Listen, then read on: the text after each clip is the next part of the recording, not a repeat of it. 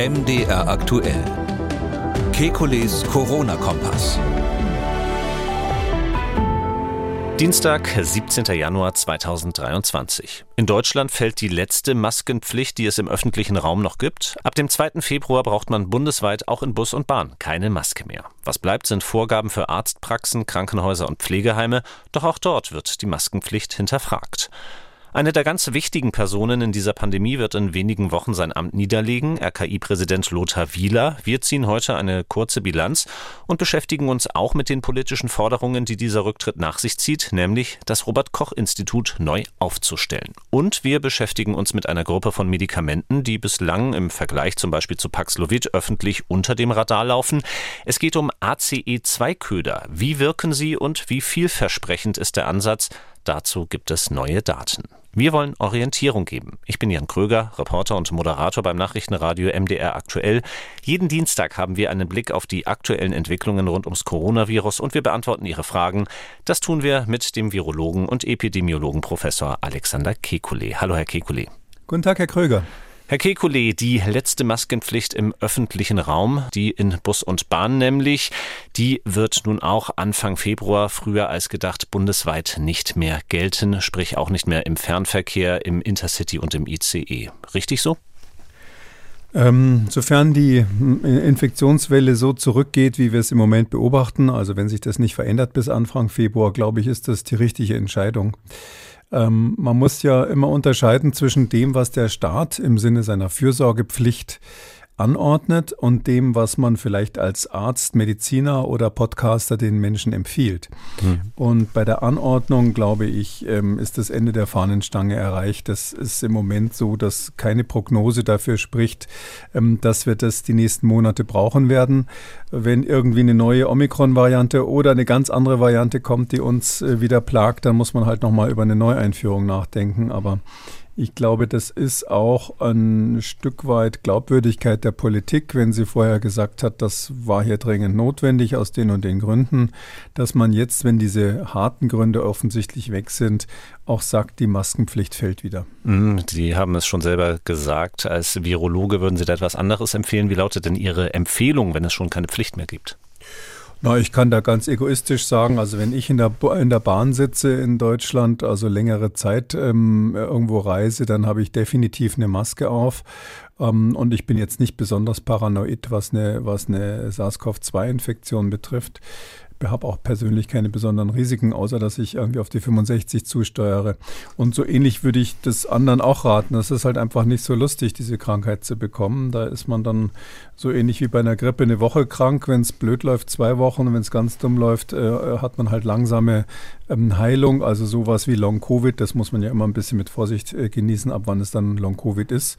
Man steckt unter Umständen andere an. Ähm, und das Ganze, wenn ich mal so salopp sagen darf, nervt einfach. Und deshalb ist es nicht schlecht, eine Maske zu haben in Zeiten, wo man eine hohe Inzidenz hat, wo einfach die Wahrscheinlichkeit hoch ist, sich das zum Beispiel in der Straßenbahn zu holen, ähm, wenn sie überfüllt ist oder eben in der Bahn oder eben auch bei Fernreisen dem Flugzeug. Mhm, und da wir schon gerade bei diesen ganzen Bereichen sind, wo ja über die letzten Jahre immer mal wieder Maskenpflichten geherrscht haben, wo würden Sie noch eine Maske empfehlen zurzeit? Also so für die Allgemeinbevölkerung, glaube ich, reicht das. Es ist ganz klar, dass es einzelne Menschen gibt, die ein hohes Risiko haben, die wissen das aber auch, die haben meistens eine medizinische Grunderkrankung, die äh, mit dem Arzt ja auch in der Behandlung steht und ähnliches. Und die wissen dann natürlich, dass sie sich selbst schützen müssen. Da geht es dann um, darum, wirklich eine FFP2-Maske sicher zu tragen. Immer dann, wenn man im geschlossenen Raum ist mit Fremden zusammen und vor allem, wenn es mehrere Personen sind, die Belüftung schlecht ist, würde ich das tatsächlich weiterhin empfehlen empfehlen. Das könnte sogar eine Empfehlung bleiben, auch für die Zeiten, wo wir vielleicht gar keinen SARS-CoV-2 mehr als großes hm. Problem mhm. haben, weil auch eine Grippe ja für diesen gleichen Personenkreis, das sind ja die gleichen Risikopersonen, natürlich tödlich enden kann und ja auch die Grippeschutzimpfungen keinen hundertprozentigen Schutz geben die gesetzliche Grundlage dafür, dass eben noch bis zum 2. Februar im Fernverkehr die Maskenpflicht gilt. Das ist ja das Infektionsschutzgesetz, das bundesweite. Und äh, in dem verbleiben danach eben noch bis zum 7. April noch die Maskenpflicht im Gesundheitswesen. Aber auch da ist eine Debatte im Gange. Der Präsident der Bundesärztekammer, Klaus Reinhardt, hat sich dazu geäußert.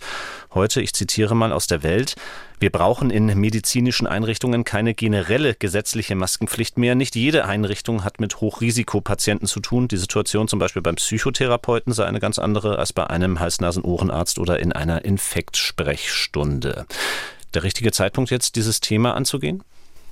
Also wenn ich das jetzt politisch sehe, das, wie gesagt, virologisch gibt es viele Gründe, die für die Maske sprechen, aber politisch ist es ja so, der Staat ordnet hier etwas an, ähm, was quasi zwangsweise gilt. Und da muss man doch immer überlegen, hm, wann macht man das, wann braucht man Regeln, ganz grundsätzlich. Und ich sage mal so, in diesem Bereich gilt doch, wir brauchen dann eine Regel, wenn sonst die Unvernunft herrschen würde. Das würde ich jetzt für eine Arztpraxis zum Beispiel nicht so sehen. Es ist ja so, dass Ärzte professionell äh, ausgebildet sind. Sie wissen, was Infektionskrankheiten sind. Sie wissen, welcher Patient besonders gefährdet ist. Und sie müssen ständig im Alltag solche Entscheidungen treffen. Es gibt ja auch andere Infektionskrankheiten, die der eine oder andere mitbringt und, und nicht auf andere Patienten übertragen soll. Also daher meine ich, dass man das den Ärzten selbst überlassen sollte. Die haben ja in der Pandemie auch viel gelernt und wenn dann ein Arzt sagt, okay, vielleicht bei diesen und jenen Patienten, vielleicht an bestimmten Wochentagen äh, oder auch generell, weil man eben ganz viele, sage ich mal, HIV-Patienten zum Beispiel behandelt, will ich in meiner Praxis die Maskenpflicht, dann soll er das machen. Und wenn er, wie Sie es gesagt haben, was weiß ich, Orthopäde ist mit lauter jungen Sportlern oder ähnlichem, dann braucht das eben nicht.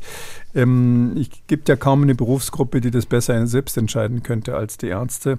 Und ähm, die müssen, wie gesagt, auch anderen Regeln folgen. Ich habe so den Eindruck, dass dieses Verbleiben der Maskenpflicht jetzt ähm, in bestimmten medizinischen Bereichen naja, so eine Lauterbach-Dividende. Man will halt nicht den kompletten Rückzug machen, sondern irgendwas muss noch bleiben. Aber ich glaube, es wäre auch politisch irgendwie einfacher, jetzt zu sagen, Schluss damit, wenn man schon so ein Datum nennt. Und dann ist das allgemein erstmal vorbei. Klaus Reinhardt sagte dann zum Beispiel auch in einem späteren Zeitpunkt äh, des Interviews, Menschen, die gesundheitlich besonders gefährdet sind, sollten eigenverantwortlich eine Maske aufsetzen oder mit dem Arzt vereinbaren, dass sie zu Randzeiten der Sprechstunde vorbeikommen. Das wiederum empfand ich jetzt einfach mal auch als etwas gemein für jemanden, der ja nun eigentlich auch nichts dafür kann, dass er im Risiko ist. Naja, das ist, da bezieht er sich wahrscheinlich auf die normale Organisation von Arztpraxen. Mhm. Also zum Beispiel beim Zahnarzt ist es Standard, dass er, wenn er weiß, er hat einen Patient, der eine Hepatitis hat, die möglicherweise ansteckend wäre über Blut, mm, dass er den dann abends als letzten behandelt, weil die Geräte danach komplett ähm, autoklaviert werden, also sterilisiert werden. Um, Ähnliches gibt es in der, ähm, wenn, wenn, Sie irgendwo zur Endoskopie gehen zum Beispiel auch. Und ähm, deshalb ist es nicht unüblich, dass Ärzte Patienten, die möglicherweise ansteckend sind oder auch Patienten, die Hochrisikopatienten sind, zu den Randzeiten der Sprechstunden einbestellen. Zumindest ist so die Empfehlung. Ganz ehrlich gesagt, ob das immer umgesetzt wird in allen Praxen, weiß ich nicht. Aber daran sehen Sie schon, das ist ein normales Geschäft für einen Arzt, mhm. solche, solche Managemententscheidungen zu treffen. Ähm, und ähm, deshalb finde ich, das kann man, wenn man es den Ärzten nicht überlassen kann, wem dann? Und ähm, wie gesagt, ich finde, der Staat muss eingreifen. Wenn er befürchtet, dass man sonst unvernünftig ist, ja, wenn man jetzt die Meinung hätte, dass in einem, was weiß ich, Fitnesscenter die Maskenpflicht ähm, erforderlich ist, das hatten wir ja auch schon, ähm, dann muss man die natürlich anordnen, weil man da nicht davon ausgehen kann, dass die ganzen Trainer oder sonst wer, der da zuständig ist, irgendwie das Know-how haben, das im Einzelfall zu entscheiden. Aber bei den Arztpraxen meine ich, äh, kann an der Stelle Schluss sein. Es ist ja auch auf der anderen Seite so, äh, für viele Dinge in der Medizin ist es gut, wenn man das Gesicht des Arztes sieht, auch das Gesicht des Patienten.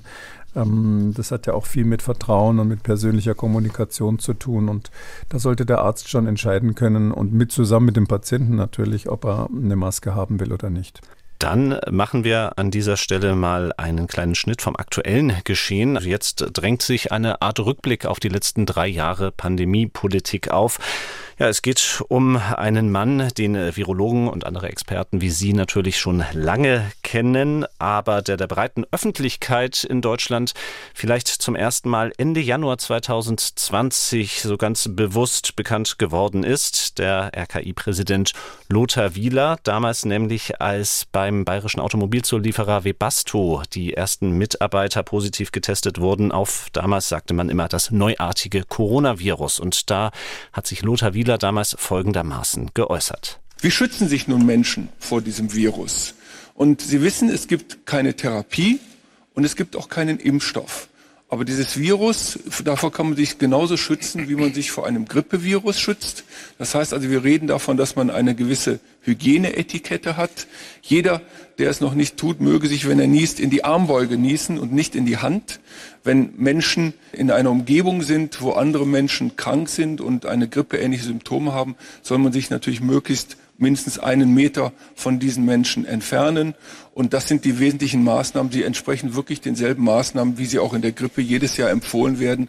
Und wir hoffen tatsächlich, dass äh, die Hygienemaßnahmen jetzt auch dazu führen, dass wir insgesamt weniger Grippefälle haben. Ja, ich habe dieses Statement rausgesucht, einfach um mal einzusteigen in eine Art Bilanz der letzten drei prägenden Jahre sozusagen der Amtszeit von Lothar Wieler. Was mir an diesem Statement aufgefallen ist, dieser Zusammenhang, dieser direkte Zusammenhang zwischen Coronavirus und Grippe, der ja später doch durchaus in Verruf geraten ist, auch aus guten Gründen, der war vom Anfang an da. Was ist Ihnen denn aufgefallen an diesem alten Statement? Ähm, naja, da gibt es ja viele. Also es ist immer ein bisschen gemein, jemanden nach drei Jahren danach zu beurteilen, wie er ganz am Anfang voll daneben gelegen hat. Aber man muss sagen, Lothar Wieler lag am Anfang voll daneben. Was Sie gerade ähm, da rausgeholt haben, war ja noch gar nicht das, sage ich mal, Schlimmste in dem Zusammenhang, weil hier hat es ja schon die Fälle in Deutschland gegeben. Vorher hat er ja explizit gesagt, er macht sich mehr Sorge um die Grippe als über Corona. Er hat ähm, wörtlich gesagt, ähm, er geht davon aus, dass sich ähm, ähm von der Prognose her das Coronavirus nicht sehr stark in der Welt ausbreitet. Achtung, ich sage nochmal, wir gehen davon aus, dass sich das Virus nicht sehr stark auf der Welt ausbreitet, hat er damals gesagt.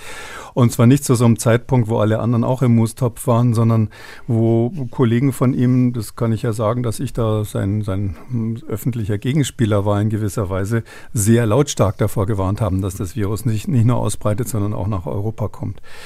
Das war am Anfang, hat man auch an vielen anderen Dingen erkannt, ähm, der Lager falsch. Ähm, das ist auch nicht seine Spezialität. Herr Wieler ist ja ähm, als Tierarzt, muss man an der Stelle sagen, weder Virologe noch Epidemiologe gewesen. Mhm. Und ähm, am Anfang, wo er immer R0 und R durcheinander gebracht hat, das war ja auch quasi schon historisch, historisch lustig. Aber wissen Sie, ähm, Hans-Dietrich Genscher, der später als einer der wichtigsten Außenminister und auch äh, längst, am längsten amtierenden Außenminister in die Geschichte eingegangen ist, der, über den haben sich am Anfang auch alle lustig gemacht, weil er kein Englisch konnte. Mhm. Ähm, das ist ist, das ist bei solchen Ämtern so. Wenn Sie da der Chef von so einer Riesenbehörde sind, äh, wo steht denn geschrieben, dass Sie da überall sich mit allem auskennen können? Und es spricht absolut nichts dagegen, dass ein guter Manager, der Erfahrung in irgendeinem Bereich der Medizin im weiteren Sinne hat ähm, und eine Fähigkeit schnell zu lernen, dass der so eine Position wie beim RKI ausfüllt. Ähm, es ist einfach und deshalb würde ich es nicht an Wieler persönlich anlasten. Es ist einfach von der Sache her so gewesen, dass das Robert Koch Institut als Einrichtung dann in der ganzen Pandemie einfach, wie man so im Management sagen würde, underperformed hat. Also es war deutlich schlechter, als man es ähm, minimal erwarten würde. Ähm, da kann ich jetzt, äh, weil ich auch zu wenig Einblicke habe, nicht sagen, ob das an den hm. Managementqualitäten von Herrn Wieler an Problemen mit der darüber liegenden Bundeseinrichtung im Gesundheitsministerium lag um, oder an Strukturen, die einfach unauflösbar waren im RKI um, oder an den Beratern des RKI, muss man ja auch sagen. Also ist ja bekannt, dass Christian Drosten dann reingeholt wurde, weil man gedacht hat, wir haben niemanden im Haus, der sich auskennt. Übrigens auch einer der wichtigsten Epidemiologen ist blöderweise kurz vor der Pandemie da weggegangen vom RKI und ähm, nach Niedersachsen, hat nach Niedersachsen gewechselt. Und ähm, deshalb waren die so ein bisschen mau an der Stelle, als dann ausgerechnet so ein Coronavirus daherkam. Und Christian Drosten hat damals ja genauso gesagt, es ist zu früh Alarm zu schlagen, wörtlich. Im Fernsehen hat er gesagt, es ist zu früh Alarm zu schlagen, am gleichen Tag, wo ich äh, morgens äh, Alarm geschlagen hatte im Morgenmagazin. Und ähm, dadurch war es dann halt, und die waren ja auch nicht ganz alleine, ja, dann hat dann eben die WHO, die Weltgesundheitsorganisation, hat sich getroffen, überlegt, ob sie den internationalen Gesundheitsnotfall ausruft und hat dann aus politischen Gründen, wie man inzwischen weiß oder wie Fachleute damals sofort wussten, ähm, Rücksicht auf die chinesischen Vertreter genommen und gesagt, wir warten da jetzt nochmal mit, weil die Chinesen beteuert haben, dass sie die Daten jetzt liefern. Hat man also auch nicht rechtzeitig gemacht. Also die WHO war, hat auch gezögert. Und dann ist so eine Einrichtung wie dem RKI natürlich ähm, die WHO so als, ähm, sage ich mal, Leitstern näher als ein paar Virologen in Deutschland, die was anderes sagen oder auch internationale Virologen, die natürlich damals schon gewarnt haben. Drum waren die, ähm, die haben geirrlichtert, ja, aber man kann natürlich auch nachvollziehen, warum. Und ich finde, da muss man nach vorne blicken und jetzt nicht sozusagen einem Einzelnen da alles auf die Mütze hauen, wie das zum Teil ja auch in der Presse jetzt hm. passiert. Das nach vorne blicken, das werden wir gleich auf jeden Fall tun und Sie betonen es schon richtig, einem Einzelnen wollen wir hier auch nichts auf die Mütze hauen. Wie gesagt, der angekündigte Rückzug von Lothar Wieler ist für uns heute der Anlass, über die Rolle des Robert-Koch-Instituts gerade in dieser Pandemie noch einmal zu sprechen. Ähm, vielleicht trotzdem noch mal ein Zitat von Lothar Wieler, ein aktuelles jetzt wiederum aus der Frankfurter Allgemeinen, ähm, durchaus selbstkritisch da hat er gesagt, ich hätte mir im Nachhinein gewünscht, dass ich manche Dinge besser erklärt hätte. Ist das der Ansatzpunkt, äh, wo wir da auch äh, sagen müssen, da hätten wir beim Robert Koch Institut vielleicht mehr erwarten können die letzten drei Jahre? Das ist einer davon. Es ist natürlich mit dem Erklären, das ist eine sehr politische Ausrede. Wenn man genau hinschaut, kommt es eigentlich immer. Mhm. Also ähm, Politiker sagen fast immer, wir haben das Richtige gemacht, wir konnten es noch nicht richtig erklären. Mhm. Damit meinen sie ja indirekt, die Zuhörer waren zu blöd. Ähm, das ist natürlich hier nicht so klar. Ich glaube nicht, dass er damit seinen ähm, ja schon fast ähm, signaturartigen trockenen Stil meint den fand ich persönlich dann am, äh, am Anfang habe ich mir gedacht, was ist denn das jetzt, als er da immer so ein bisschen ähm, monoton neben den Ministern saß. Ähm, aber nach einer Weile fand ich das eigentlich gar nicht schlecht, äh, dass einer in so einer Pandemie einfach komplett keine Miene verzieht und die Daten runterbetet, um auch unangreifbar zu sein. Vielleicht mhm. hat er, wollte er auch das repräsentieren, was halt so eine Bundesbehörde ist. Ja, das sind ja nun mal Beamten. Übrigens, wir haben früher solche Leute immer Impfonkels genannt. Ich war ja in Berlin an der Freien Universität und da konnte man auch bei den Impfonkeln eine Doktorarbeit machen. Das hieß dann am Nordufer bei der, beim Robert-Koch-Institut. Kollegen von mir äh, sind dort auch hingegangen.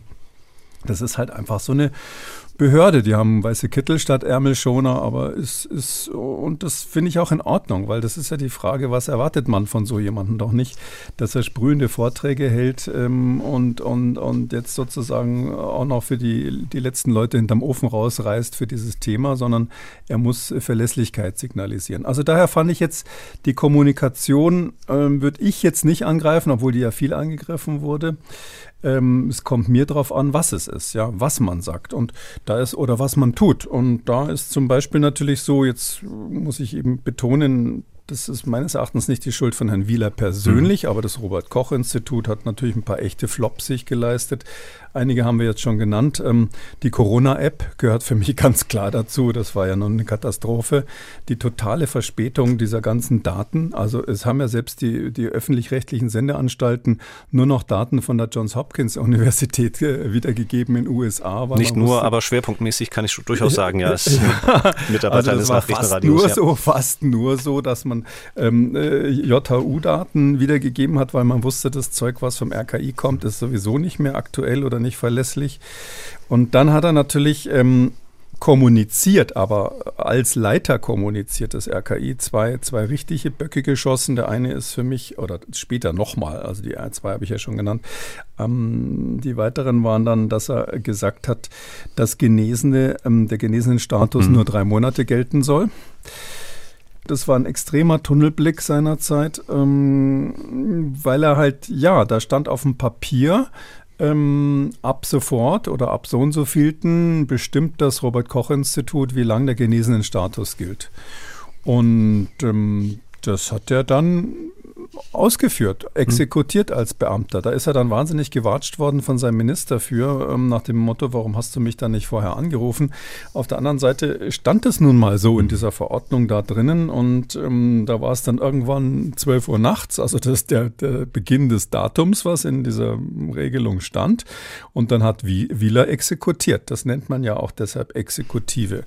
Und ähm, da dann hinterher zu sagen, ja, das wussten Leute im Gesundheitsministerium, waren eingeweiht oder waren da eingebunden, aber der Minister persönlich hat es nicht erfahren, das find, fand ich dann auch so ein bisschen fies, ihm das dann zuzuschieben. Und mhm. rein wissenschaftlich gesehen, wenn ich jetzt in der Runde gewesen wäre, hätte ich das natürlich ähm, angegriffen, gechallenged, wie man sagt. Also ich hätte mit ihm dann mal diskutiert, warum denn jetzt drei Monate und nicht sechs wie bei den anderen, die da geimpft sind. Aber ähm, da gab es ja für die eine oder für die andere Interpretation Situation ausreichend Daten. Also eigentlich war die Datenlage damals so, um das nochmal, weil es vielleicht viele in Erinnerung haben, das war ja so, dass die harte Datenlage eigentlich dafür gesprochen hat, auch Geimpfte nur drei Monate lang ähm, sozusagen freizustellen oder als geimpft zu gelten zu lassen.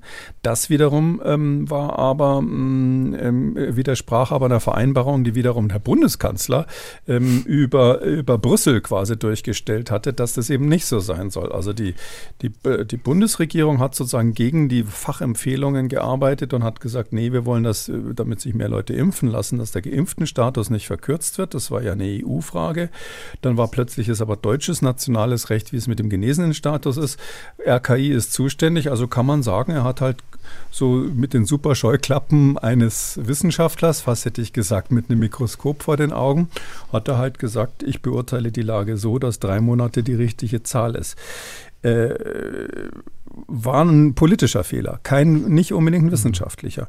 Und dann der Fehler, der jetzt ein richtiger wissenschaftlicher Fehler war, im Dezember ähm, 2021, kurz vor Weihnachten, hat das Robert Koch Institut massivst wegen der sogenannten Omikron-Wand, die ja auch Herr Lauterbach da angekündigt hatte und verschiedene Virologen, hat er wegen der Gefahr durch Omikron hat er einen weiteren Lockdown an Weihnachten gefordert.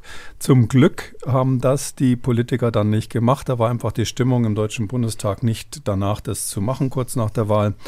Ähm, das haben wir ja auch hier im Podcast massivst angegriffen, war ähm, kompletter Unsinn von der Stunde Null an. Aber da sage ich jetzt mal, es ist ja nicht so, dass ein Lothar Wieler jetzt sagt, ähm, ich wache hier morgens auf und habe die Eingebung, dass das so ist, sondern das ist der Chef einer riesigen Behörde mit riesigen Beraterstäben ähm, und auch externen Beraterstäben. Und das kann nicht sein, dass er das alleine sich ausgedacht hat, sondern das waren die Berater, die an seiner Seite standen. Und er ist äh, offensichtlich da solidarisch und, und sage ich mal, deutsch genug, um die nicht zu benennen und das auf sich zu nehmen als, als Behördenchef. Aber es ist völlig ausgeschlossen, dass er sich das alleine ausgedacht hat. Und ich möchte daran erinnern, dass der damals gerade neu gegründete Corona-Rat der Bundesregierung, ähm, dass der ja auch diese massive Fehleinschätzung abgegeben hat, ungefähr zur gleichen Zeit. Der hat auch gesagt, wie wahnsinnig gefährlich Omikron war und sich erst einen Monat später revidiert.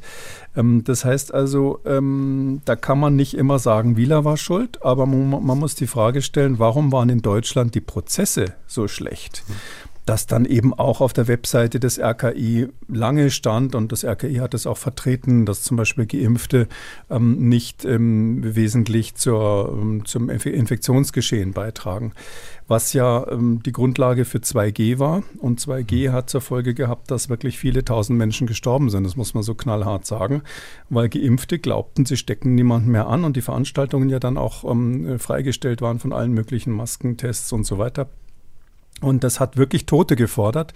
Äh, gab ja auch dieses berühmte Urteil vom Berliner Verwaltungsgericht, was sich dann auf die Aussagen des Robert-Koch-Instituts bezogen hat, ähm, als es gesagt hat, die 2G-Regelung ist in Ordnung, wo man also Getestete ausgesperrt hat aus den Gaststätten, ähm, weil das RKI eben gesagt hat, die, die, die Geimpften und die Genesenen tragen nichts mehr bei.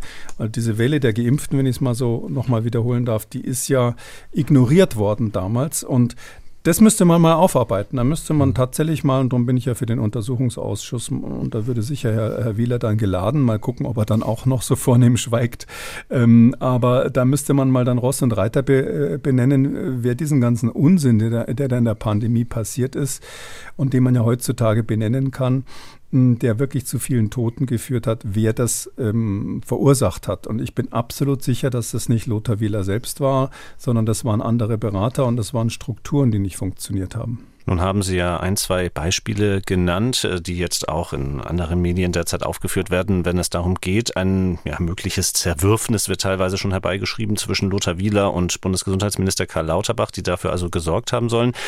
Wie viel Politik steckt denn in diesem Rückzug von Lothar Wieler? Das weiß ich nicht. Also ich kenne ihn ähm, schon lange, bevor er RKI-Präsident wurde. Ich habe ihn immer sehr geschätzt. Er war ja in Berlin eben.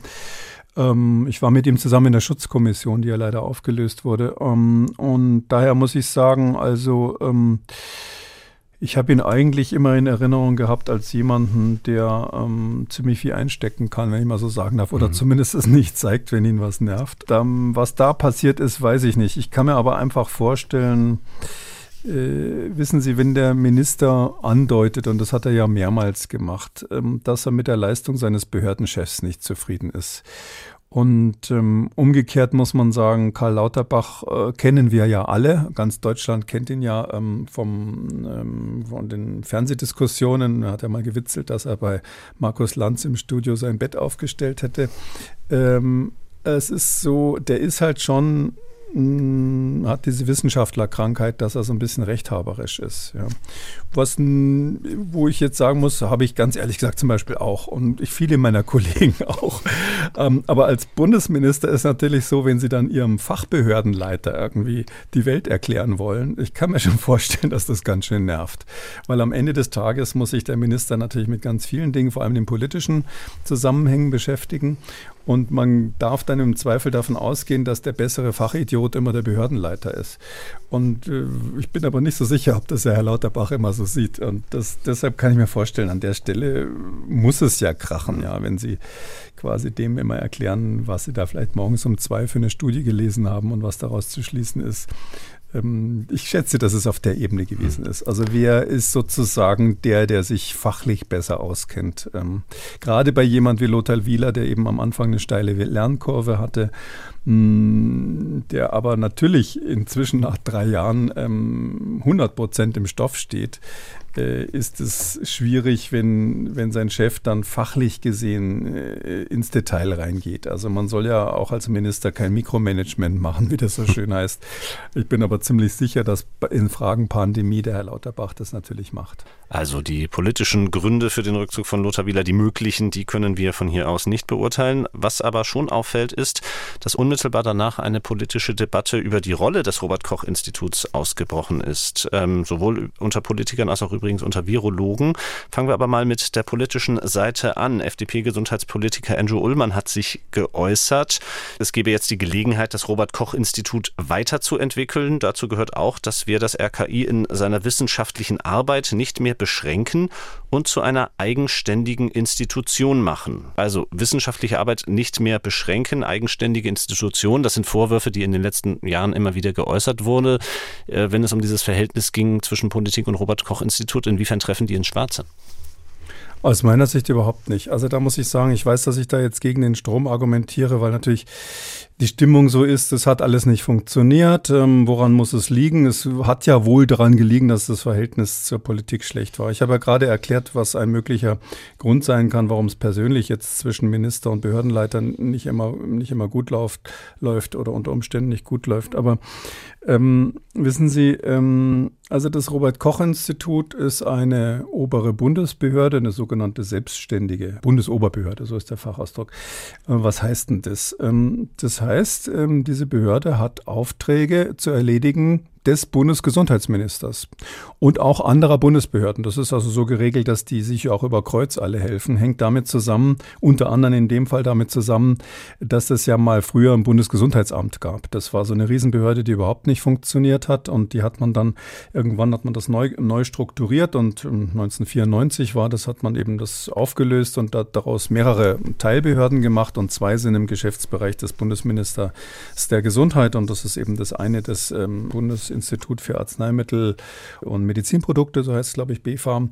Und das andere ist das Robert-Koch-Institut. Und diese Behörden helfen alle allen Ministerien über Kreuz und haben damit, wenn sie so wollen, in gewisser Weise hoheitliche Aufgaben. Also der Minister braucht eine Statistik, was in seinem Land los ist. Wie viele Leute haben Krebs, wie viele Leute, welche Medikamente funktionieren, was weiß ich. Und eben bei solchen selbstverständlich, ähm, wer ist wann, wie, wo krank und so weiter.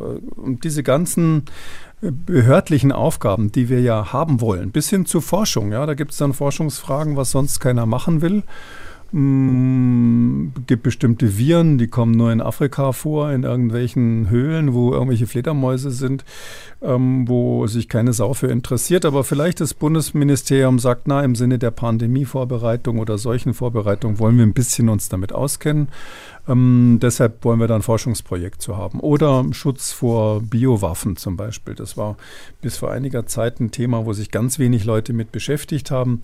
Und dann haben eben verschiedene Einrichtungen gesagt, die Schutzkommission zum Beispiel ähm, hat damals gesagt, wir brauchen da mehr Forschung und auch andere haben das gesagt. Und daraufhin gab es Forschungsprogramme und da, wenn sich da kaum einer bewirbt drauf ähm, von den freien Wissenschaftlern, weil das natürlich an so einer Uni irgendwie erstens praktisch oft nicht geht, dass man an Biowaffen forscht und zweitens ist das irgendwie auch nicht sexy, ja, das ist irgendwie unappetitlich, sowas zu machen. Ähm, dann sagt eben der Bundesminister, okay, du bist meine Behörde, bitte mach das. Ich bin der Meinung, dass das für den Schutz der Bevölkerung wichtig ist. Sowas braucht man dringend. Und wir haben ja in der Pandemie gesehen, dass bei diesen, ich nenne es jetzt hoheitlichen Aufgaben des Robert Koch Instituts, ganz viele Sachen einfach nicht funktioniert haben. Das lag aber nicht daran, dass das Institut nicht frei war, sondern wenn die frei sind, wäre es ja noch schlimmer. Dann würde, würde der Minister sagen, habt ihr vielleicht Lust, das zu machen, Leute? Und die sagen, oh nö, da müssen wir erstmal drüber nachdenken. vielleicht machen wir es mal. Also das ist ja völlig illusorisch, sondern es ist hier ähm, notwendig, dass man eine Behörde hat, die das macht und die darf auch nicht frei sein, sondern die muss für den Minister und für die Ministerien zur Verfügung stehen. Daneben gibt es natürlich Aufgaben, die reine Forschung sind. Und ähm, das ist ja auch ein Luxus, den diese Behörden haben. Der sieht so aus, dass die Wissenschaftler, die da arbeiten, auch so ein bisschen, um halt nicht nur solche Auftragsprojekte der Regierung zu machen, ähm, die dürfen auch richtig freie Forschungsprojekte machen.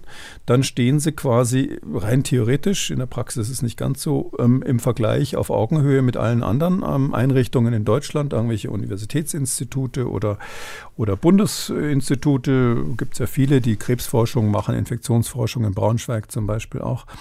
Und, und da können Sie dann Anträge für Forschungsmittel stellen und dürfen das machen. Ähm, das ist so etwas, was man denen erlaubt, weil man sagt, die, die sollen ja auch nicht nur so praxisnahe Sachen machen, sondern auch mal interessante Grundlagenprojekte. Dieser Bereich, und deshalb sehe ich das genau diametral andersrum, dieser Bereich ist in den letzten Jahrzehnten ausgeufert. Die machen immer mehr Projekte, wo sie reine Forschung machen, die nicht unmittelbar mit ihren Dienstaufgaben zu tun haben das hat jetzt für Leute von außerhalb, da spreche ich zugegeben ein bisschen pro domo, ähm, auch folgenden unappetitlichen Aspekt. Als Bundesbehörde ist es so, dass natürlich der Minister, auch wenn er eine Ausschreibung macht oder die Bundesregierung oder auch die Europäische Kommission macht Ausschreibungen für Forschungsmittel, dann sagen die, diese und jene Projekte wollen wir in den nächsten, was weiß ich, sieben Jahre fördern. Ähm, das kriegen natürlich, irgendjemand muss es ja vorher prüfen, ob das alles sinnvoll ist und ob es auch politisch gewollt ist, kriegen dann diese Bundesoberbehörden auf den Tisch. Also die müssen das als Behörde prüfen. Da sagt man denen schon mal hier, hier ist der Entwurf, hast du noch weitere Vorschläge, was ist deiner Meinung nach wichtig? Das heißt, die sehen das Monate, bevor es ausgeschrieben wird, schreiben sogar selber dran mit. Und da ist es bekannt, dass die dann immer schön Sachen reinschreiben und empfehlen, wo sie genau wissen, dass sie dann hinterher der Einzige sind, der es machen könnte. Da steht dann in der Ausschreibung drinnen, äh, für folgendes Projekt in Klammern 10 Millionen ähm, äh, ist es erforderlich, dass ähm, anwendungsnahe Einrichtungen wie zum Beispiel Bundesoberbehörden beteiligt werden. Steht dann eiskalt in der Ausschreibung drinnen, wo jeder weiß, die haben das gegengelesen. Und an, dann ist es so, dass die Fristen für die Bewerbung echt kurz sind und sie müssen dann zehn Partner haben, europaweit. Und äh, justament die Bundesoberbehörden haben die dann komischerweise schon, als es an dem Tag, als es ausgeschrieben wird, quasi. Ja klar, weil die da diesen Vorsprung haben und deshalb kriegen die das auch und sind die da ganz oft quasi mit drinnen. Ähm, und man kann dann auch oft davon ausgehen, dass es sonst keine Genehmigung bekommt. Das heißt also, für diese freien Forschungsprojekte äh, ist da auch eine gewisse Selbstbedienungsmentalität. Anders kann ich es nicht sagen, ohne dass die Bundesoberbehörden jetzt besser wären. Ja, im Gegenteil, weil dadurch, dass ja diese ganzen eher braven Aufgaben haben, Dienstleistungsaufgaben für den Bund haben, ist es jetzt nicht so, dass die überall die tollsten Grundlagenforscher sind. Zum Teil vielleicht schon, aber nicht so generell. Da sind zum, manche Universitätsinstitute oder eben großen Bundeseinrichtungen für Grundlagenforschung, Max Planck, äh, sind natürlich da äh, besser mhm. aufgestellt. Und deshalb gibt es da eine Verzerrung. Und jetzt zu sagen, und klar wollen die Wissenschaftler da, ja, das, äh, ich weiß, dass jetzt wieder Kollegen wahrscheinlich sauer sind, aber die Wissenschaftler, die da arbeiten, die sagen natürlich, wir würden gern mehr freie Forschung machen. Aber da muss man eben einen Schritt zurückgehen und sagen, okay, dann müsste halt ans Max-Planck-Institut gehen oder irgendwo hin, wo es die Forschung wirklich frei ist. Ähm, hier ist der Hauptjob die Auftragsforschung und weil wir brauchen diesen politischen Hebel und dass das nicht funktioniert hat, haben wir gerade in der Pandemie gesehen mhm. und ich sehe überhaupt nicht die Begründung, warum jetzt mehr Freiheit was bringen soll. Einen kleinen haue ich noch hinterher, weil Sie gesagt haben, das wird von der Politik gefordert. Das ist auch ein bisschen populistisch. Mhm. Und zwar, weil das ja insinuiert, ähm, dass es so wäre, dass irgendwie die Minister die freie Forschung, die ja grundgesetzlich geschützt ist, an diesem Institut einschränken würden und dadurch quasi diese Antwort bei Corona, diese, diese Performance bei Corona so schlecht war da gibt es überhaupt keine Belege für, dass das irgendwas damit zu tun hat, sondern das bedient nur so diese allgemeine Unzufriedenheit des Volkes, dass die sagen, oh, das läuft ja schlecht und die Obrigkeit redet allen rein und der Wieler durfte ja auch nicht sagen, was er wollte. Also ich hatte nie den Eindruck, dass Herr Wieler was ganz anderes sagen wollte als Herr Lauterbach und ich bin auch nicht so ganz sicher, ob das dann das Bessere gewesen wäre, immer von den Zitaten, die wir da gehört haben. Ein Vorhaben, das im Koalitionsvertrag zu finden ist, ist der Umbau ähm, der Gesundheitsbehörden zu einem Bundesinstitut für öffentliche Gesundheit. Ähm, ist auch angekündigt von Karl Lauterbach, dass das im nächsten Jahr in Angriff genommen wird. Es fehlen allerdings noch die Details, wie diese Behörde dann aussehen soll. Und das hat nun ein bisschen die Fantasie auch von Ihren Berufskollegen angeregt. Klaus Stör zum Beispiel hat sich gegenüber dem TV-Sender Welt letzte Woche geäußert. Der schlägt vor, dazu eben den ganz großen Schlag zu machen. Robert Koch Institut, Paul-Ehrlich-Institut, solche Behörden eben in diesem einen Bundesinstitut zusammenzuführen. Henrik Streeck wiederum will sich an der amerikanischen Seuchenschutzbehörde am CDC orientieren. Was heißt das nun für mich als Normalbürger? Äh, wo wird es da spürbar? Was würde dann ein solcher Umbau bringen? Naja, was da spürbar wird, ist, dass vor allem teurer wird, was die sich da vorstellen, weil ähm, also es gibt ja sozusagen diese drei, wenn, wenn ich das mal aufgreife, was Sie jetzt genannt haben. Also erstens Bundesgesundheitsamt, ja, mhm. das ist ja, ich hatte schon gesagt, das ist zerschlagen worden. Ähm, damals war auch das Paul-Ehrlich-Institut ein Teil davon. Also ähm, das hat einfach nicht funktioniert, weil das eine Monsterbehörde war, wo 80 Prozent dessen, was die gemacht haben, nicht sinnvoll waren. Ich habe damals in der Zeit, als das RKI neu strukturiert wurde, sogar mal ein Konzept für die Neustrukturierung des RKI gemacht und da stand auch schon drinnen, es soll so ähnlich wie CDC in den USA werden, weil CDC in Atlanta gilt halt immer so als Vorzeigeinstitut, wo es ganz gut funktioniert. Allerdings mit einem Budget, die haben ja mehr Geld als die Weltgesundheitsorganisation. Mhm. Sind übrigens auch nicht frei, die unterstehen ganz normalem Gesundheitsministerium dort. Also das, was soll dieses, dieses, dieses Loslassen von den Dienstaufgaben? Also daher, ähm, ja, der Vorschlag, das so CDC-ähnlich zu machen, ist nicht ganz neu. ähm, und ähm, die, die Frage, braucht man ähm, ein Bundesgesundheitsamt wieder? Ich schätze den Klaus Stör schon, aber sehr, aber es ist so, dass dieser Vorschlag ähm, für mich voll in die falsche Richtung geht. Statt die Aufgaben auszuweiten, sollte man sie eben fokussieren. Sollte so sein, dass das äh, dass völlig klar ist, was das RKI macht und was nicht. Und da gehört eben dieser ganze Bereich, den auch andere Forschungsinstitute zum Teil besser machen können, zu den Dingen, die für mich auf der Streichliste stehen. Genauso wie die Tatsache, dass die, ich glaube, fünf Standorte haben. Ja, die haben drei in Berlin, die sind relativ nah zusammen. Das, das ist halt der der, ähm, sage ich mal, der Geografie da im, im Bereich Nordufer ähm, geschuldet, wenn man weiß, wo das da ist, da oben beim Rudolf-Virchow-Krankenhaus um die Ecke. Ähm, aber dann haben sie noch eins in Wernigerode und eins in Wildau und das, ist, das sind so Außenstellen, die aus politischen Gründen aufrechterhalten werden. Also da erkenne ich überhaupt nicht, was das soll. Übrigens haben auch ähm, frühere RKI-Präsidenten bei Herrn ähm, ähm, Wieler weiß ich es nicht, aber frühere RKI-Präsidenten ähm, haben versucht, das zusammenzuführen, ist aus politischen Gründen abgelehnt mhm. worden, weil so ähnlich wie bei Ihnen auch, der MDA hat ja auch Standorte hüben und drüben und das hat dann politische Gründe, warum da und da unbedingt jetzt noch ein Standort sein muss. Kommentieren mhm. Sie bitte nicht. so, und dann ist es so, ähm, also daher sage ich, äh, genau die falsche Richtung, das größer zu machen. Man muss es fokussieren und kleiner machen. Ähm, alles andere wäre Geldverschwendung, genauso als wenn man jetzt anfängt, da ein weiteres unabhängiges Forschungsinstitut für Infektionskrankheiten aufzusetzen, wo wir in, in Deutschland so viele haben und, und, und das dann auch nicht besser wird, wenn man eins mehr hat in Berlin. Und eben der Bundesminister ähm, irgendein anderes Institut dann bräuchte, was für ihn sozusagen den, den gesetzlichen Job macht. Man muss vielleicht daran erinnern, wenn man jetzt sagt, ähm, öffentliche, also das äh, Bundesinstitut für öffentliche Gesundheit, Ehrlich gesagt werden die Leute dafür blöd verkauft. Also wenn Sie mal heute auf die Webseite von Robert Koch Institut schauen und gucken, was steht denn da, was die Aufgaben des RKIs sind, dann steht da drüber, wir sind das Bundes, ich habe es nicht wörtlich jetzt, wir sind das Bundesinstitut für Public Health. Das weiß ich zufällig auswendig, weil ich da gedacht habe, äh, Moment mal, Public Health. Das heißt auf Deutsch öffentliche Gesundheit. Also man will also aus dem Bundesinstitut für Public Health jetzt das Bundesinstitut für öffentliche Gesundheit machen. Das ist für mich eine Übersetzungsfrage. Man muss fragen, warum klingt Public Health so viel besser als öffentliches Gesundheitswesen? Das ist eher für deutsche Ohren so. Ähm, Im Englischen klingt Public Health genauso bieder wie öffentliches Gesundheitswesen. Das heißt also, es ist genau das Gleiche, was es jetzt schon ist. Und die Aufgaben des RKI sind eben, die stehen im Gesetz. Da gibt es ein extra hm, das Nachfolgegesetz vom Bundesgesundheitsamt. Ähm, da steht eben drinnen, können, dass es die Krankheiten erkennen muss, dass es Epidemiologie machen muss, eben von übertragbaren und nicht erkrankbaren Krankheiten, alle möglichen Datensammlungen und so weiter und eben zusätzlich forschen darf. Und das kann ich nur noch mal betonen, sobald das Institut forscht, äh, unterliegt diese F äh, Forschung der Freiheit von Forschung und Lehre, die im Grundgesetz geschützt ist. Das heißt, ich bin absolut sicher, dass noch nie irgendein Bundesminister in die Forschung rein ähm, regiert hat, sondern äh, der will halt nur, möchte ich mal sagen, dass das Institut seinen Job macht und ihm die Zahlen liefert, die er braucht.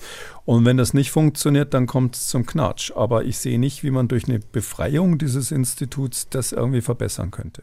Und nun steigen auch wir in unserer heutigen Podcast-Folge nochmal in die Forschung ein, denn ähm, wir wollen nun eine interessante ja, Entwicklung letzten Endes besprechen, auch anhand einer Studie, die als Preprint vorliegt. Und zwar geht es um eine Art von Medikamenten gegen Covid-19. Auch das ist ein englischer Begriff, der im Deutschen wenig verwendet wird. Ähm, ACE2 Decoy kann man glatt übersetzt mit ACE2 Köder bei dieser Medikamentenklasse. Ähm, was genau kann man sich darunter vorstellen? Wie ist das Prinzip dort? Ja, ACE2 ist ja der, ist ja der Rezeptor für SARS-CoV-2-Virus. Das ist, glaube ich, inzwischen, können, haben inzwischen schon mhm. viele gehört.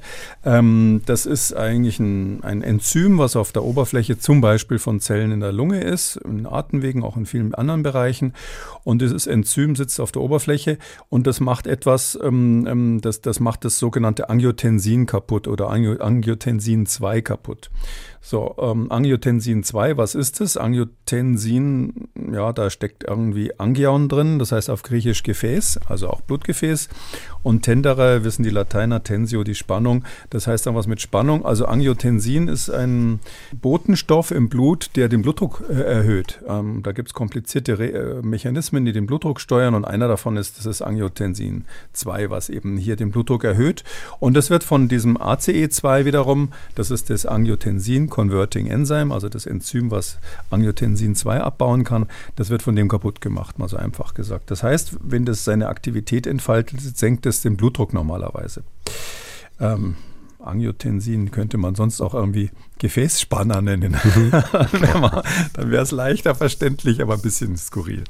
Und es ist so, ähm, dass das ist, das ist nicht selten. Das ist, klingt jetzt so ein bisschen exotisch, aber es ist so, dass praktisch alle Viren, wenn sie in eine Zelle rein wollen, da ist ja nicht extra eine Tür eingebaut wie so eine Katzentür für die Viren, dass man sagt, äh, bitte liebe Viren, kommt hier rein, sondern ähm, die müssen sich ja reinschmuggeln und deshalb nehmen die irgendetwas immer als Griff, als Rezeptor, wie wir sagen, um da anzudocken, was sowieso schon da ist. In dem Fall dieses ACE2. Und jetzt wissen wir ja, dass Omikron ähm, auch die vorherigen Coronaviren, aber bei Omikron speziell ist es eben so, das äh, hat so viele Veränderungen, dass wir mit diesen ganzen monoklonalen Antikörpern nicht mehr weiterkommen, mhm. die man zur Therapie verwendet hat. Das sind ja Antikörper, die gegen das Spike-Protein des, des Virus gerichtet sind. Und bei Omikron, zumindest den neueren Untervarianten, passen die alle nicht mehr. Da steht man also sozusagen am Ende der Fahnenstange, wenn man schwerstkranke Patienten, Risikopatienten therapieren will. Und deshalb ist schon lange eine Alternatividee, die ja total naheliegend ist, dass man sagt, ja, das dockt doch an diesen ACE2-Rezeptor an. Äh, jetzt machen wir mal einen künstlichen Rezeptor, den machen, stellen wir künstlich her, also nicht auf der Zelle, sondern den nehmen wir als Medikament und verabreichen den dann intravenös. Und dann müsste das Virus doch auch weggefangen werden, weil das dockt eben dann da an. Und deshalb ist die Idee uralt, dass man sagt, wir nehmen also sozusagen ACE2, Attrappen, also Decoy, das englische Wort, was Sie jetzt mit Köder übersetzt haben, äh, stimmt, das heißt Köder, ähm, so wie Bait bei einem, bei einem Angler oder so, aber ähm, eigentlich ist damit mehr der Begriff gemeint Tausch, Täuschkörper, wenn man mhm. das vom Militär, von irgendwelchen Kriegsfilmen kennt. Da so Flugzeuge, die schmeißen doch dann, wenn, wenn eine Rakete hinterherkommt mhm. und sie angreifen will, äh, irgendwie lauter kleine Aluminiumpartikel und ähnliches raus, damit die Rakete falsch gesteuert wird oder auch Wärmestrahler oder ähnliches. Und solche Täuschkörper beim Militär, die quasi mh, mm, ablenken sollen vom eigentlichen Ziel, das sind auch Decoys. Und ähm, da ist, das ist damit gemeint quasi, dass man mit diesem ACE2 das Virus dazu bringt, nicht mehr in der Lunge anzudocken, sondern an diesen Täuschkörpern, die überall im Blut rumschwimmen. Ähm, die Idee ist alt, aber das mhm. hat mehrere Probleme oder zwei, die ganz wichtig waren immer. Das eine Problem ist, die Bindung an diese frei im Blut schwimmenden Täuschkörper ist viel schlechter als die an das echte ACE2, was auf der Zelle sitzt. Irgendwie ist die Struktur anders und das Virus bindet da nicht so richtig gut dran. Also die Affinität ist schlechter. Und zweitens, selbst wenn es irgendwie funktioniert, war es immer so, dass nach kürzester Zeit das Virus mutiert ist und durch kleine Mutationen dann dafür gesorgt hat, dass es eben ähm, äh, zwar weiterhin an den ACE2-Rezeptor in der Lunge zum Beispiel andockt, aber nicht an diese Täuschkörper. Das kann also dann unterscheiden, äh, merkt sozusagen, dass es reingelegt wird. Das war bisher das Problem und, und deshalb haben wir zum Beispiel diese Therapie bis jetzt im Podcast noch nicht besprochen. Nun gibt es eine Arbeit, weshalb wir das Thema heute besprechen, von Anfang Januar aus Japan. Ähm, sind die dortigen Forscher denn bei diesen Problemen einen Schritt weitergekommen? Ja, das ist eine Arbeitsgruppe aus Osaka. Die ähm, sind nicht die einzigen, muss man sagen. Es gibt ganz viele weltweit, die das machen. Ähm, die ähm, haben schon vor längerer Zeit mal was ganz Witziges gemacht. Das ist vielleicht interessant zu erklären, wie sie diese zwei Probleme, die ich genannt habe, umgangen sind. Und zwar haben die gesagt, wir machen das jetzt so. Wir ähm, kopieren jetzt künstlich quasi dieses ACE2, was es gibt. Das kann man ja, das Gen dazu kann man rausholen, das ist, das ist verfügbar. Und dieses Gen kopieren wir mit einer PCR-Reaktion zum Beispiel, die kopiert ja Gene. Aber wir machen das absichtlich so, dass da dauernd Fehler passieren. Also da wird künstlich werden da Mutationen eingebaut. Und diese ähm, falsch kopierten ACE2s, die wurden dann wieder in Zellen, in der Zellkultur, in einzelne Zellen gebracht. Und dann hat man darauf quasi losgelassen das Spike-Protein von SARS-CoV-2, also diese Bindungsstelle vom Spike-Protein. Das Ganze mit so einem Marker farblich markiert. Und dann kann man mit so einer Maschine, die ganz schick ist, so ein Fluoreszenzmarker ist das, und dann kann man das durch so eine Maschine durchlassen. Die sortiert dann hinterher diese Zellen, wo jedes eine andere Mutation dieses, äh, dieses ACE2 auf der Oberfläche hat. Die werden dann sortiert. Und da hat man die raussortiert, wo es am besten gebunden hat. Dann hat man das Experiment wiederholt mit den Mutationen, mit dem, was man da gefunden hat und hat sozusagen eine Evolution im Reagenzglas gemacht und es so lange optimiert, bis man ein ACE2 hatte, was bombenfest sozusagen an äh, das äh, SARS-CoV-2-Spike-Protein dran bindet. Also nicht mehr so schwach wie, wie vorher, sondern wirklich optimiert ist durch einen, wenn Sie so wollen, darwinschen Selektionsprozess im Reagenzglas. Also ich finde das ein ganz pfiffiges Experiment. Mhm. Und diesen, diesen optimierten ACE2-Rezeptor, der also viel besser an das Virus bindet als, als der, den wir alle in, in unseren Lungen haben. Gott bewahre, dass unsere auch mal so mutiert. Ähm, diesen benutzt man dann als Therapeutikum, um das Virus wegzufangen. Es gibt noch einen zweiten Trick, den man dazu macht, und zwar wird er gekoppelt mit einem Stück von einem Antikörper, mit einem IgG. Das klingt jetzt so kompliziert, aber hat eigentlich nur den Zweck, äh, die Halbwertszeit zu verlängern, weil man weiß schon länger ähm, aus Experimenten, die eher aus der Zeit kommen, als man sowas auch zur Therapie vom Bluthochdruck verwenden wollte, ähm, dass wenn man das an IgG koppelt, dass das dann nicht so schnell abgebaut wird, weil das AC, der ACE2-Rezeptor alleine ist halt so ein kleines Protein, das wird im Blut relativ schnell vernichtet. Und wenn es an IgG gekoppelt ist, hat es eine längere Halbwertszeit, wie wir sagen, bleibt also länger erhalten und wirkt natürlich dadurch auch besser. Und dieses gentechnisch optimierte ACE2, gekoppelt an einen äh, Teil von dem Antikörper letztlich, das wird als Therapeutikum verwendet. Und woran kann man dann genau sehen, dass es auch funktioniert? Ähm, das merkt man an zwei Sachen. Das eine ist, dass man feststellt, wie stark das bindet, quasi wie stark kann das Virus neutralisieren, also genauso wie man das sonst bei Antikörpern macht. Und da ist es eben so, dass dieses durch Mutation optimierte ACE2 jetzt ungefähr 100 Mal besser bindet an, an, an das Virus als die vorherigen, als das natürliche, wenn man so will. Das zweitens, ähm, weder in der Zellkultur noch im Tierexperiment, da hat man Hamster verwendet, ähm, es zu irgendwelchen Ausweichmutationen kam. Also es ist tatsächlich so, dass das Virus es nicht geschafft hat, gegen dieses künstlich hergestellte ACE2 äh, so zu mutieren, dass das nicht mehr bindet. Ähm, und drittens hat man dann eben richtig ähm, therapeutisch gearbeitet. Man hat also Tiere, in dem Fall Mäuse genommen, ähm, infiziert. Mit Hamstern ist es früher schon mal gemacht worden, infiziert. und dann auch zuletzt hat man sogenannte Makaken genommen. Die, die, das, die heißen bei uns Javana-Affen. Also es gibt mehrere mhm. Arten, sind so ähnlich wie Rhesusaffen, nur mit die mit dem langen Schwanz. Also es gibt die Javana-Affen, die da auch in Java und in Myanmar und so weiter unterwegs sind. Die sehen aus wie Rhesusaffen, haben nur meistens so einen kleinen schwarzen Schopf auf dem Kopf und einen längeren Schwanz. Die ähm, äh, werden dafür diese, wurden für diese Experimente verwendet. Die hat man mit SARS-CoV-2 infiziert und dann therapiert mit diesem neuen ähm, Therapeutikum, mit dem ACE2-Rezeptor, mit dem künstlichen gebunden an einen Teil vom Immunglobulin. Und das hat in, dieser, in diesem Experiment super funktioniert. Also diesen, die, die, die Krankheit ist damit quasi verhindert worden und es gab eben keine Mutationen des Virus, die dazu geführt haben, dass es nicht mehr bindet. Bei diesen Mutationen ist auch, wenn Sie so wollen, ein Charme an dieser Therapie. Wenn es jetzt sehr stark mutieren würde, das Virus, damit es halt zum Beispiel gar nicht mehr an ACE2 bindet, dann hätte das ja zur Folge, dass es auch nicht mehr infektiös ist, weil es muss ja für die Infektion über ACE2 in die Zelle rein. Und ähm, deshalb ist es auch wichtig, sage ich mal, so als Therapeutikum, weil wenn das funktioniert, dann ist es, funktioniert es praktisch gegen alle Viren oder ganz viele Viren, die an dieses ACE2 andocken. Und da gibt es nicht nur SARS-CoV-2, mhm. da gibt es andere Coronaviren, die das machen. Also das wäre ähm, auch ein Therapeutikum vielleicht für das nächste Pandemievirus, was irgendwann mal vom Tier überspringt, sofern das wieder ACE2 als Rezeptor verwendet. Also ich merke schon, ein sehr spannender Ansatz und vielversprechender Ansatz aus Ihrer Sicht. Die entscheidende Frage natürlich für uns als Patienten ist, äh, ab wann wäre so etwas in der Breite verfügbar? Ich glaube, das wird ähm, relativ bald kommen, weil das läuft ja schon seit mindestens, also eigentlich seit Anfang der Pandemie, da hat man sehr schnell in diese Richtung gedacht. Grundsätzlich, das Prinzip ist alt. Jetzt funktioniert es also in Affen. Das ist, wenn man so will, die letzte Stufe vor der klinischen Prüfung, dass man dann als nächstes dann beim, beim Menschen das ausprobiert. Ich kann mir eher vorstellen, dass es ähm, schwierig wird, genug Patienten zu finden, weil ja natürlich SARS-CoV-2 jetzt auf dem Rückzug ist, wenn sie nicht gerade zufällig in China irgendwie jetzt noch schnell eine Studie hinkriegen. Dann, und, und Omikron macht auch keine so schweren Verläufe. Es hat natürlich nur einen Sinn, bei schweren Verläufen sowas machen, zu machen. Also das, also diese, das ist ja ein Ersatz für die Antikörpertherapie.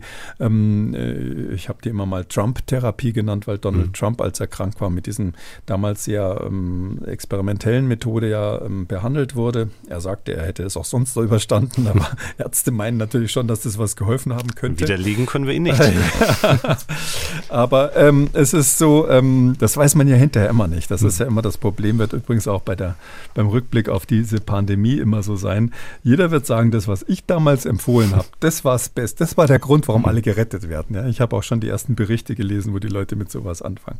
Also hier ist es aber so, wie auch immer Donald Trump wieder gesund geworden ist. Äh, es gibt eben diese Antikörper, die braucht man für ältere Menschen mit Risiko oder andere, die im Risiko stehen, um denen quasi zu helfen. Und statt der Antikörpertherapie ist diese Therapie mit diesen künstlichen, genetisch hergestellten Rezeptormolekülen eigentlich ziemlich genial. Es gibt zwei Nebenwirkungen, auf die wird man achten müssen, vor allem in den klinischen Studien.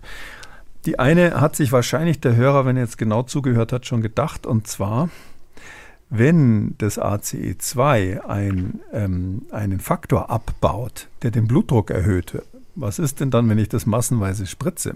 Dann kommt es ja eventuell zum Blutdruckabfall, weil das ACE2, dieses künstliche, ja dann vielleicht auch eine Enzymfunktion hat, baut also das Angiotensin 2 ab und dann sinkt der Blutdruck. Das ist ein befürchteter Nebeneffekt, den hat man bei den Affen jetzt zum Glück nicht gesehen, aber wer weiß, Affen sind eben dann doch an manchen Punkten etwas anders als Menschen.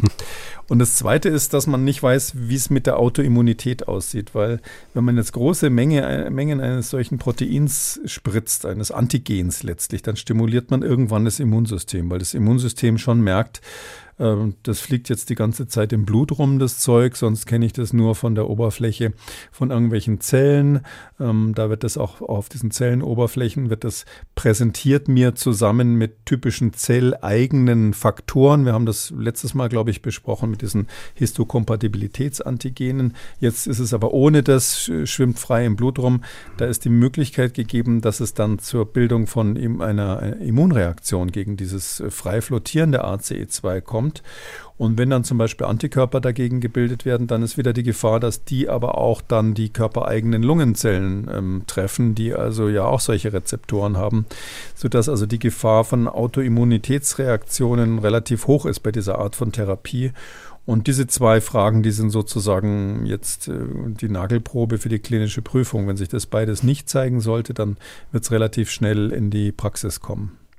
Kommen wir zum Abschluss noch zur Hörerfrage, die uns Thomas gemailt hat. Beim Anhören der letzten Folgen habe ich mich sehr gewundert, warum trotz all der Nachteile, die mit den wiederholten Nachimpfungen mit mRNA-Impfstoffen verbunden sind, der aus meinen eigenen Erfahrungen sehr empfehlenswerte Corona-Impfstoff von Novavax keine Rolle mehr spielt. Dabei ist doch, sagt zumindest Thomas, der Impfstoff von Novavax die offensichtliche Lösung für das mRNA-Dilemma.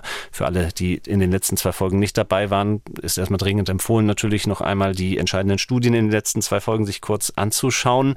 Jetzt aber zu Novavax als Impfstoff. Ähm, was ist zu der Alternative zu sagen?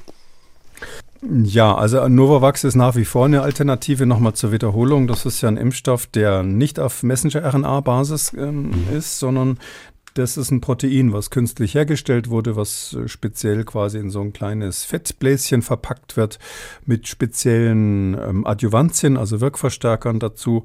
Und das ist wirklich ein guter Impfstoff. Ich sag mal ganz ehrlich, ich habe wirklich gehofft, ähm, ja auch lautstark gehofft, dass ähm, die Leute, die ähm, bei den RNA-Impfstoffen gesagt haben, das ist mir zu neu, ich warte mhm. lieber erstmal ab, ähm, bis das richtig erprobt ist, ähm, nehmen stattdessen Novavax. Ähm, ich hatte gehofft, dass das dann einen Schub gibt, als das ähm, rauskam. Da habe ich mich aber geirrt, muss ich ganz offen sagen. Ähm, es scheint so zu sein, dass die Leute, die sich nicht impfen lassen wollten, ähm, ganz generell gegen Impfungen eingestellt sind und dann sagen, ich impfe mich halt gar nicht. Es ist mir egal, ob das Zeug Novavax heißt oder sonst wie. Da hatte ich ähm, die Nichtimpfer in der deutschen Bevölkerung für differenzierter, sage ich mal so, etwas kritisch ähm, eingestuft. Ähm, und deshalb ist die Frage berechtigt. Ähm, jetzt ähm, muss man sagen, es gibt ja in dem Sinn kein mRNA-Dilemma, sondern es ist so, die RNA-Impfstoffe funktionieren. Sie schützen vor allem, ähm, wenn man irgendwie ein erhöhtes Risiko hat, ins Krankenhaus zu kommen oder gar daran zu sterben an Covid, schützen sie davor relativ gut. Da gibt es also eine Schutzwirkung, die nachgewiesen ist und eindeutig ist. Und deshalb ist es allemal besser, sich da impfen zu lassen, statt jetzt irgendwie ähm, das Virus zu kriegen und dann intubiert auf der Intensivstation rumzuliegen. Selbst wenn man nicht stirbt, stirbt, ist das also alles andere als lustig. Und selbst eine sehr schwere Erkrankung, wenn man nicht ins Krankenhaus muss oder nur auf der Allgemeinstation Sauerstoff bekommt, das braucht man ja alles nicht. Also und deshalb äh, äh kann ich nur sagen, der Vorteil der Impfungen äh, ist ja nicht geschrumpft dadurch, dass wir auch beim letzten und vorletzten Mal besprochen haben, wie sich jetzt so nach und nach rauskristallisiert, warum es zu gewissen Nebenwirkungen kommt. Die Nebenwirkungen werden dadurch ja nicht häufiger, dass wir verstanden haben, warum, warum sie entstehen. Im Gegenteil, man könnte sagen, es ist vielleicht sogar ein bisschen beruhigend, wenn man mhm. langsam versteht, woran es liegt. Also deshalb gibt es aus meiner Sicht jetzt nicht das mRNA-Dilemma. Ähm, es ist eher so in die Zukunft die Aufforderung an die Hersteller, dass sie diese Fragezeichen, die wir jetzt haben, natürlich beantworten müssen, bevor dann die nächsten und übernächsten RNA-Impfstoffe hergestellt werden. Aber als Notmaßnahme in der Pandemie ist das in Ordnung. Der Hörer hat auch gesagt, ähm, die, die, die Nachteile seien mit wiederholten Nachimpfungen der mRNA-Impfstoffe verbunden. Das ist in der Tat so, dass wir eigentlich sauber belegt haben, nur die, den, den positiven Effekt von der ersten Boosterimpfung, insbesondere wenn es darum geht, dann gegen Omikron Schutz zu haben. Das ist also die dritte Impfung insgesamt bei den RNA-Impfstoffen. Beim zweiten Booster würde ich halt sagen, da muss man überlegen, wie lang war, war der erste oder auch die letzte Infektion her und wie ist mein individuelles Risikoprofil. Ähm, aber es geht ja sozusagen nur um die Nachimpfungen. Und ähm, dieser, diese Novavax-Impfstoffe, die sind ja zugelassen, muss man nochmal sagen, ähm, grundsätzlich in Deutschland ab zwölf Jahren für die Grundimmunisierung. Und ähm, für die Booster wird es eigentlich, als Booster wird es eigentlich nur empfohlen ab 18 äh, von, der, von der Ständigen Impfkommission. Ähm, und da auch eher nur dann, wenn es eine Kontraindikation gegen Messenger-RNA-Impfstoffe gibt. Also die mRNA-Impfstoffe sind die erste Empfehlung. Ähm, warum? Weil die RNA-Impfstoffe eben angepasst sind an Omikron. Das, ist, das hat Novavax zwar angekündigt, dass sie das machen wollen, aber weil einfach weltweit die Umsätze äh, nicht das hergebracht haben, was sie, was sie nicht das gebracht haben, was sie erwartet haben, äh, ist es einfach so, äh, dass es sich verzögert jetzt auch mit dem angepassten Novavax-Impfstoff. Also es gibt noch keinen, der gegen Omikron angepasst ist. Es wird ja auch immer schwieriger, Studien zu machen, wenn es immer weniger mhm. Patienten gibt. Und deshalb ähm, sagt die STIKO meines Erachtens zu Recht, wenn man jetzt was hat, was ein bisschen besser wirkt gegen Omikron, auch wenn es nur 10 Prozent sein sollten bezüglich der Vermeidung von Hospitalisierung oder so, dann gibt es trotzdem keinen Grund, äh, das zu nehmen, was gegen den ursprünglichen Wuhan-Typ mal gemacht war. Also daher sage ich, wenn jemand hm, aus welchen Gründen auch immer Bedenken gegen die RNA-Impfstoffe haben sollte, dann ist äh, Novavax nach wie vor eine Alternative. Man nimmt in Kauf, dass es etwas weniger gut angepasst ist an Omikron. Aber ähm, ich würde mal sagen, der Hersteller selber sagt, es wirkt auch ganz gut gegen BA5. Und ich würde mal sagen, so groß wird der Unterschied nicht sein, ob sie sich mit dem einen oder mit dem anderen boostern lassen. Damit sind wir am Ende der 338. Ausgabe von Kekules Corona-Kompass. Vielen Dank, Herr Kekule. Die nächste Folge erscheint dann am kommenden Dienstag. Bis dahin, tschüss. Gerne, bis dann, Herr Krüger. Wenn Sie eine Frage haben, dann schreiben Sie uns. Die Adresse lautet mdraktuell-podcast.mdr.de oder rufen Sie uns an kostenlos unter 0800 322 00. Kekules Corona-Kompass gibt es als ausführlichen Podcast unter Audio und Radio auf mdr.de, in der ARD-Audiothek bei YouTube und überall, wo es Podcasts gibt. Und wer das ein oder andere Thema noch einmal vertiefen möchte, alle wichtigen Links zur Sendung und alle Folgen zum Nachlesen finden Sie unter jeder Folge unter Audio und Radio auf mdr.de. MDR aktuell. Kekules Corona-Kompass.